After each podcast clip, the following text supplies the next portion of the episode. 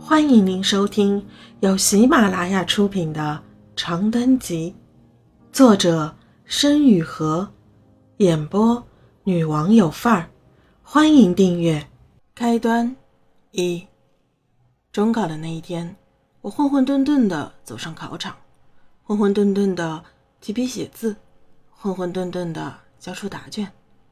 我的灵魂游离在天外，我的思绪飘荡在远方。我的视线定格在旁人无法触及的地方，我控制不住的想：教育到底是为了什么？人活着又到底是为了什么？那么多孩子随波逐流的挣扎着长大，最终也只是勉强成为一个合格的普通人罢了。生而为人，到底为什么这么艰难？我在世俗的夹缝里艰难喘息着，不知道何去何从。窗外骄阳似火，天蓝得恼人。几只黑色飞鸟在低空盘旋。我走出教学楼的时候，恰是正午时分。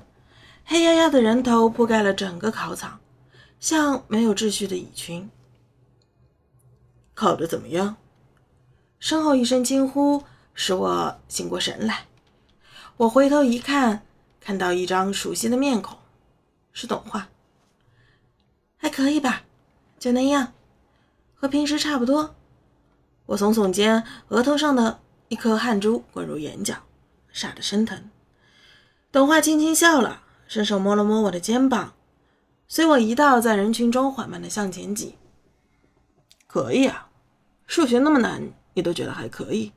罗润大佬，大佬。我无奈地摇摇头，并不想和他继续关于考试题目的讨论，于是换了个话题。待会儿回家吃饭？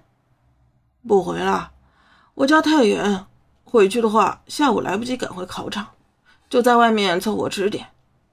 我忽然想起姨妈今天应该是在美容院值班，于是扭过头道：“我也不回家，一起去吃饭吧。”董华的眼睛似乎亮了亮。好啊，没毛病。坐在董华的自行车后座上，迎风搂着她柔韧的腰杆。将脸颊贴在他滚烫的后背上，我忽然有一种很想哭的冲动。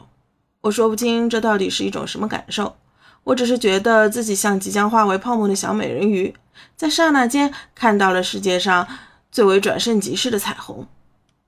罗润，董华回头喊了我一声：“怎么了？”我问。他犹豫半晌，终于还是开口道：“你觉得自己能考上一中吗？”“不对。”我应该问，你想去一高中吗？我不知道。我说，姨妈肯定是希望我去的，不过我自己嘛无所谓，怎么样都好，我都能接受。董华似乎在前面叹了口气。我一猜你就要这么说。那假如我去了一高中，你会愿意跟我一起去吗？这个问题过于露骨，我愣了愣，不知道该怎么回答。或许在内心深处，我是希望能和他一起的。可是不知道为什么，我总感觉有另外一股无法控制的阴暗又消沉的力量拉扯着我，使我说出否定的答案。你得先考上一高中再说。我最终这样笑着答道。董华一句话都没有再说。在面馆吃过午饭，距离考试开始还有接近两个小时的时间，我和董华做了一个疯狂的决定：一起去一趟橘子林。这一次，守园子的大爷自大老远就看到我们，从板凳上站起来朝我们挥手。老伯，董华单手扶着车把，将另一只手伸到嘴边，吹了一声口哨：“我来啦！”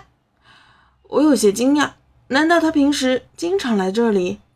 大爷笑呵呵的朝我们点点头，手里扇着蒲扇，肩上挂着白色大背心，随着塑料袋似的一晃一晃。那样子不由得使我想起外婆口中的逝世已久的外公。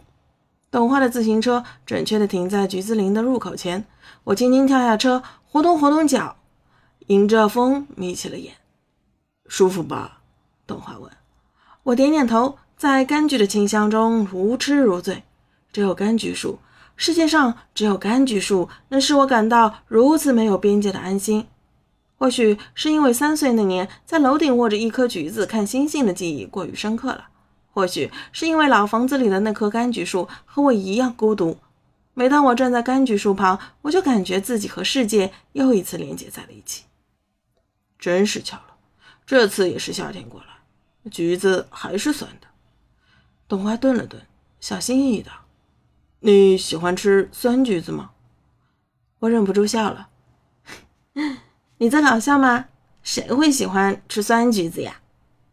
董焕也笑了：“我是说万一呢？鬼知道你心里都在想什么啊！”若润，你还不知道我心里在想什么吗？我以为你什么都知道的。我面向他，仰起头，微微勾起嘴角。朵花愣了，他似乎有一瞬间的慌乱，但很快又冷静下来，嬉皮笑脸的对我说：“不知道，不知道。您老人家心思深得很，区区凡人怎么可能猜透您的心思？”我挑一挑眉，接过这个话题。看园子的老伯走近，和董画说了几句话，随后蹒跚着离开了，留我们两个人在菊林旁的小道上。他说他要回家吃顿饭，让我们自己好好玩。董画对我解释道。我点点头，盘腿在地上坐下。你英语复习的怎么样了？董画问。听众朋友，本集已播讲完毕，请订阅专辑。下集精彩继续。